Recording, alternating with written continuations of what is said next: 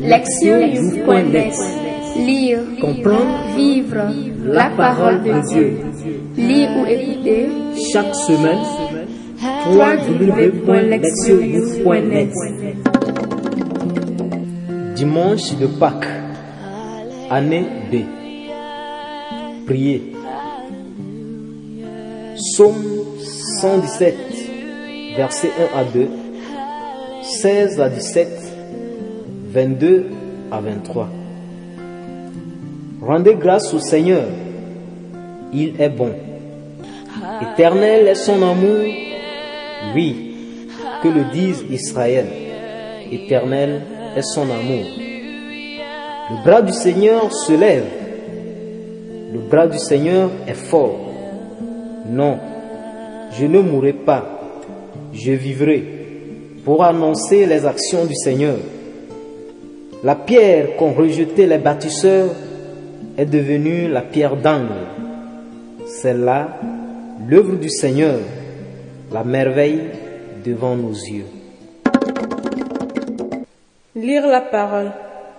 Première lecture, Actes 10, 34, 37 à 43. En ces jours-là, quand Pierre arriva à Césarée, chez un centurion de l'armée romaine, il prit la parole et dit, Vous savez ce qui s'est passé à travers tout le pays des Juifs. Depuis les commencements en Galilée, après le baptême proclamé par Jean, Jésus de Nazareth, Dieu lui a donné l'onction de l'Esprit Saint et de puissance. Là où il passait, il faisait le bien et guérissait tous ceux qui étaient sous le pouvoir du diable, car Dieu était avec lui. Et nous, nous sommes témoins de tout ce qu'il a fait dans le pays des Juifs et à Jérusalem. Celui qu'ils ont supprimé en le suspendant au bois du supplice, Dieu l'a ressuscité le troisième jour. Il lui a donné de se manifester, non pas à tout le peuple, mais à des témoins que Dieu avait choisis d'avance, à nous qui avons mangé et bu avec lui après sa résurrection d'entre les morts. Dieu nous a chargés d'annoncer au peuple et de témoigner que lui-même l'a établi juge des vivants et des morts. C'est à Jésus que tous les prophètes rendent ce témoignage. Quiconque croit en lui reçoit par son nom le pardon de ses péchés. Deuxième lecture. 1 Corinthiens chapitre 5 versets 6 à 8. Frères, ne savez-vous pas qu'un peu de levain suffit pour que fermente toute la pâte? Purifiez-vous donc des vieux ferments et vous serez une pâte nouvelle, vous qui êtes le pain de la Pâque, celui qui n'a pas fermenté. Car notre agneau pascal a été immolé, c'est le Christ. Ainsi, célébrons la fête, non pas avec de vieux ferments, non pas avec ceux de la perversité et du vice, mais avec du pain non fermenté, celui de la droiture et de la vérité. Évangile. Marc 16, 1 à 7. Le sabbat terminé, Marie-Madeleine, Marie, mère de Jacques et Salomé, achetèrent des parfums pour aller embaumer le corps de Jésus. De grand matin, le premier jour de la semaine, elles se rendent au tombeau dès le lever du soleil. Elles se disaient entre elles, qui nous roulera la pierre pour dégager l'entrée du tombeau. Levant les yeux, elles s'aperçoivent qu'on a roulé la pierre, qui était pourtant très grande. En entrant dans le tombeau, elles virent, assis à droite, un jeune homme vêtu de blanc. Elles furent saisies de frayeur, mais il leur dit, ne soyez pas effrayés, Vous cherchez Jésus de Nazareth, le crucifié. Il est ressuscité. Il n'est pas ici. Voici l'endroit où l'on l'avait déposé. Et maintenant, allez dire à ses disciples et à Pierre, il vous précède en Galilée. Là, vous le verrez comme il vous l'a dit. Entendre la parole. Thème. La restauration de la création. Le dimanche de Pâques est le dimanche des dimanches, totalement centré sur la résurrection de Jésus. La liturgie de ce jour célèbre l'événement le plus important de l'histoire humaine et le commencement de la nouvelle création. Le discours de Pierre, inséré dans la première lecture, est extrait du livre des actes des apôtres. Ce discours a été prononcé dans la maison de Corneille, un officier romain de la ville de Césarée. Même si Corneille n'était pas juif, l'Écriture le décrit comme quelqu'un de grande piété qui craignait Dieu, lui et tous les gens de sa maison. Il faisait de larges aumônes au peuple juif et priait sans relâche. Acte 10, verset 2. C'était un homme en quête du vrai Dieu, mais qui ne savait pas exactement qui il cherchait et ce qu'il cherchait. Ses prières et sa vie pieuse le conduisirent finalement à bénéficier d'une vision dans laquelle il reçut l'ordre de faire venir chez lui Pierre, un homme qu'il ne connaissait pas. Acte 10, versets 1 à 8. Le lendemain, Pierre eut lui aussi une vision étonnante qu'il ne comprit pas sur le moment. Acte 10, 9 à 17.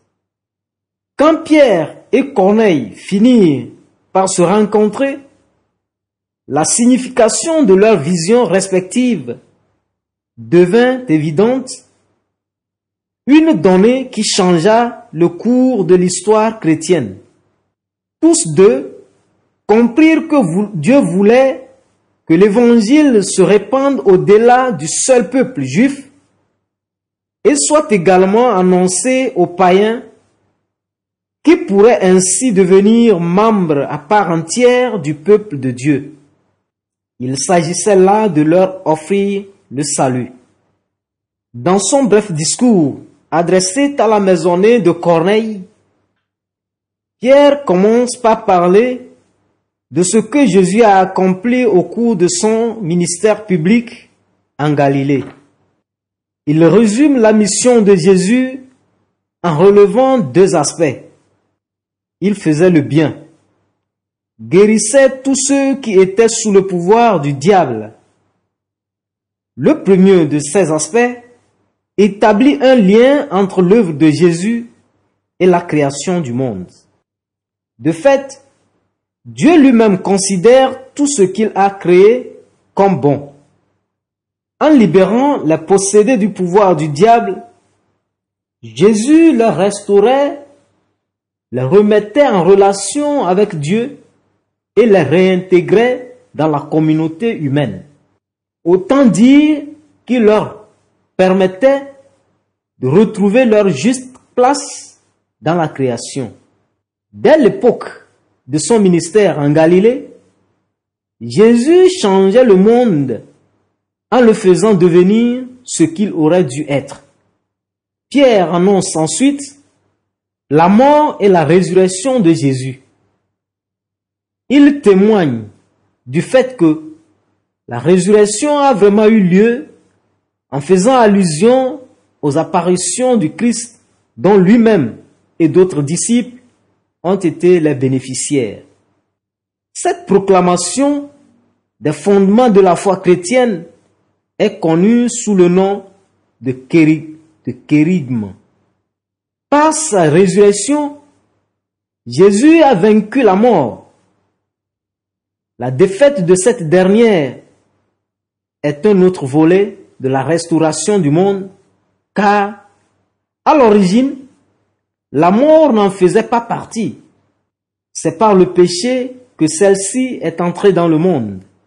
En étant vainqueur de, la mort, Jésus a anéanti les conséquences du péché, une donnée sur laquelle Pierre insiste dans son discours comme il ressort de cette affirmation. Quiconque croit en lui reçoit par son nom le pardon de ses péchés. Grâce à la résurrection, le croyant ou la croyante est donc pardonné et restauré à la place qui est véritablement la sienne dans la création. Par Jésus, Dieu fait en sorte que le créé soit remodelé et devienne tel qu'il l'avait envisagé. Pour cette raison, Dieu était avec lui et il l'a ressuscité le troisième jour. Les apôtres sont devenus les témoins privilégiés de cette résurrection pour porter le message de la restauration et du salut au monde entier. Corneille et sa maisonnée ont accueilli ce message, ont cru et se sont fait baptiser. Ils sont devenus membres à part entière de ce monde renouvelé par la vie, la mort et la résurrection de Jésus, membres à part entière de la nouvelle création. Écrivant aux Corinthiens, Paul essaie de traiter les nombreux problèmes avec lesquels la jeune communauté est aux prises, dont celui de la dépravation morale de certains de ses membres. Apparemment, l'un d'entre eux vivait une relation incestueuse avec la femme de son père bénéficiant de l'approbation tacite des autres membres de la communauté. 1 Corinthiens 5, verset 1 à 5. S'attaquant à cette question, Paul utilise un langage tiré de l'observance juive de la Pâque. Pour commémorer la sortie d'Égypte, les Israélites devaient faire disparaître de leur maison tout pain levé et ne mangeaient que du pain sans levain pendant les sept jours précédant la fête. Exode 13, verset 7. Selon Paul, les chrétiens et les chrétiennes étaient purifiés des vieux ferments et étaient devenus comme du pain sans levain, purs et unis à leur Seigneur. Ce qui, sur le plan métaphorique, revient à dire que leur vie devenait une célébration pascale continuelle de la mort sacrificielle de Jésus, lui l'agneau de la Pâque. Toutefois, pour que leur vie puisse être vraiment une Pâque continuelle, il leur fallait se purifier de tous les vieux ferments, c'est-à-dire de l'immoralité, de la malice et du mal qui sévissait parmi elles, Paul veut que les Corinthiens ou les Corinthiennes prennent un nouveau départ, qu'il ou qu'elle soit une nouvelle création purifiée des effets corrupteurs du péché, et qu'ils ou elles vivent en harmonie avec Dieu dans la justice et la sainteté conforme à la vérité. Éphésiens 4, verset 24. Nous devons nous rappeler qu'une telle vie n'est devenue possible que parce que Jésus est l'agneau pascal, mis à mort, mais rendu à la vie par Dieu, qui avait l'intention de restaurer sa création en détruisant le péché et la mort. Le passage de l'évangile de Marc rapporte la scène du tombeau vide et n'est lu qu'à la fin de la séquence des lectures de ce dimanche. Cela étant, malgré sa dernière place, il en est le fondement. L'évangéliste décrit brièvement ce qui est arrivé le premier jour de la semaine. Ce jour qui était en fait le jour de la nouvelle création. Même si le soleil s'était déjà levé, les femmes qui se rendaient au tombeau de Jésus étaient encore dans la nuit. Préoccupées par les rites funéraires, elles venaient pour oindre le corps mort de Jésus. Leur principal souci étant l'énorme pierre qui bloquait l'entrée de la tombe. Marc insiste sur la taille de cette pierre pour mettre en évidence le fait que la force humaine à elle seule n'aurait pas suffi à la déplacer. Comme elle approchait du tombeau, les femmes se rendirent compte que quelqu'un avait déjà fait ce qu'elles n'auraient pu faire. La pierre avait été roulée. C'est alors qu'elles rencontrèrent un messager qui leur annonça que celui qu'elles cherchaient, Jésus, ne reposait plus parmi les morts, mais qu'il était ressuscité. En outre, le ressuscité leur faisait savoir qu'il voulait que ses disciples retournent en Galilée pour les rencontrer. Ce mot d'ordre surprenant était lourd de sens. Il signifiait que les disciples étaient sur le point de commencer une nouvelle vie. Désormais, il ne s'agirait plus de suivre Jésus de Nazareth. Ce temps-là était révolu, mais d'être les disciples du ressuscité qui, à l'avenir, chemineraient avec eux. Ils auraient désormais à la suivre en sachant parfaitement ce que Dieu avait accompli à travers lui. C'était le commencement d'une autre façon d'être disciple. En réalité, c'était le commencement d'une nouvelle création le tout début de la foi chrétienne. Depuis cette première Pâque, Jésus ressuscité continue à cheminer avec chaque croyante ou chaque croyante en marche vers la plénitude de la nouvelle création. Grâce au travail de Pierre et des autres apôtres, celle-ci a atteint ceux et celles qui n'appartenaient pas à la communauté d'Israël.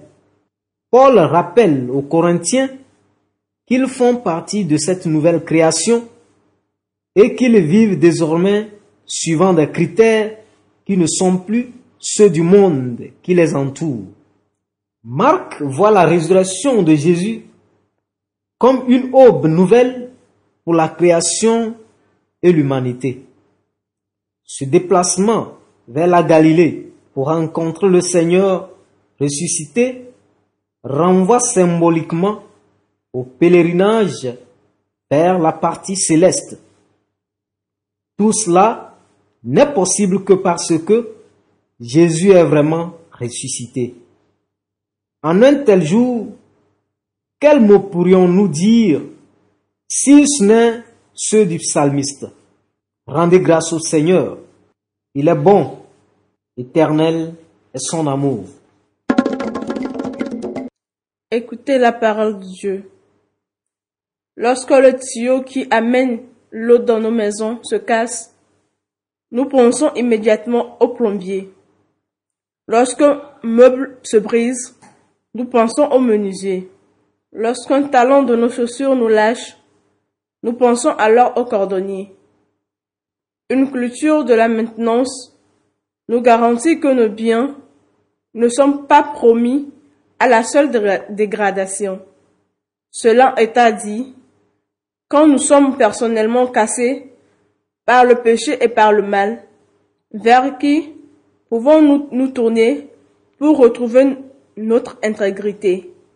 Quand nous n'allons pas bien spirituellement, qui pouvons-nous appeler à l'aide? Quand la création se détériore, qui peut la restaurer Chercher une réponse à ces questions nous conduit à comprendre à un niveau plus profond ce que signifie la résurrection de Jésus pour l'humanité et la création tout entière. Dans la personne du Christ, nous contemplons la façon dont Dieu restaure la création blessée. En résumant à Corneille ce été le ministère public de Jésus, Pierre insiste tout particulièrement sur sa mission de restaurer la création. D'après Pierre, la mission de Jésus peut se définir ainsi. Faire le bien et guérir tous ceux qui étaient sous le pouvoir du diable. Les personnes qui acceptent le don de la vie nouvelle sont donc appelées à reproduire cette œuvre salvifique du Christ. En d'autres termes, après avoir expérimenté sa bonté et avoir été guéri, je ne peux qu'exprimer la bonté et être vecteur vectrice de guérison pour les autres. C'est ainsi que le principe de restauration et de renouveau devient opérant dans notre monde. Plus les cœurs et les vies se sont laissés recréer, plus le renouveau et la restauration gagnent l'ensemble de la réalité.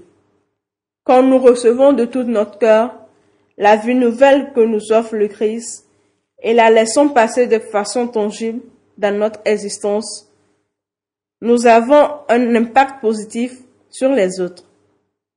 En revanche, lorsque nos vies sont corrompues, nous influençons négativement notre environnement et nos proches. La meilleure preuve de la résurrection de Jésus est la vie nouvelle de ceux et de celles qui confessent leur foi en lui. Une existence transformée parle de manière plus forte que des milliers de sermons. Par exemple, quand les gens nous voient aimer de plus en plus les autres et marcher sur les traces du Christ, leur conscience s'éveille à la vérité de l'Évangile. Toutefois, une vie nouvelle ne tombe pas du ciel par hasard. Elle ne nous est pas non plus offerte sur un plateau d'argent. Une vie nouvelle commence par la mort de l'être ancien. Un proverbe africain dit ceci. Un serpent se fait beau en se débarrassant de sa vieille peau. Or, se défaire d'un ancien mode de vie est un processus douloureux. De fait, il consiste le plus souvent à abandonner certains comportements en menant des plaisirs passagers et des gratifications immédiates pour consentir à une vie de foi allant de pair avec de nombreux défis. Un tel changement est cependant nécessaire pour qui aspire à vivre une vie nouvelle. En définitive, une vie de disciple est l'exemple même de ce qu'est la vie nouvelle. Quand le Christ nous restaure, il nous appelle à partager sa vie et à être une part de lui-même. Ainsi, dans l'Évangile, Jésus envoie un message à ses disciples via les femmes pour leur faire savoir qu'il les devançait en Galilée. Corneille et sa maisonnée durent répondre à l'annonce de l'Évangile en, acceptant le baptême, exprimant ainsi qu'ils étaient prêts à partager la vie et la mission du Christ. La résurrection de Jésus d'entre les morts est une réponse définitive à la création blessée par le dard de la corruption. Jésus a accompli ce qui, humainement parlant, était impossible à savoir guérir du péché et donner la vie à nos corps mortels. En célébrant la résurrection du Christ, nous célébrons la vertu d'espérance parce que maintenant, en lui, nous pouvons affronter n'importe quel défi se présentant sur notre chemin, y compris la réalité de la mort elle-même. Proverbe. Un serpent se fait beau en se débarrassant de sa vieille peau. Proverbe africain. Agir. S'examiner. De quelle manière ma vie peut-elle inciter les autres à suivre le Christ? Quels sont les comportements ou les attitudes qui pourraient susciter dans l'esprit des gens des doutes sur la véracité de la foi chrétienne? Répondre à Dieu d'un cœur contrit, je remets à Dieu cette partie de ma vie contaminée par le vieux levain de la corruption et je m'ouvre à la guérison. Répondre au monde. Je définirai une manière concrète d'aider quelqu'un à accéder à une vie meilleure et plus pleine. En tant que groupe, nous déterminerons ce que nous pouvons faire dans notre environnement qui manifeste le soin que nous prenons de la création de Dieu et contribue à la restaurer. Priez, Père éternel, la résurrection de ton Fils Jésus-Christ nous remplit de joie et de l'espérance d'une vie nouvelle. Maintenant, dans le Christ, nous en sommes arrivés à croire que c'est toi et non la mort qui a le dernier mot. Puisse les grâces dont tu nous abreuves jour après jour faire de nous de vrais disciples du Christ. Amen. www.lectionyouth.net Lire, comprendre, vivre la parole de Dieu, lire ou écouter. Chaque semaine www.lectionyouth.net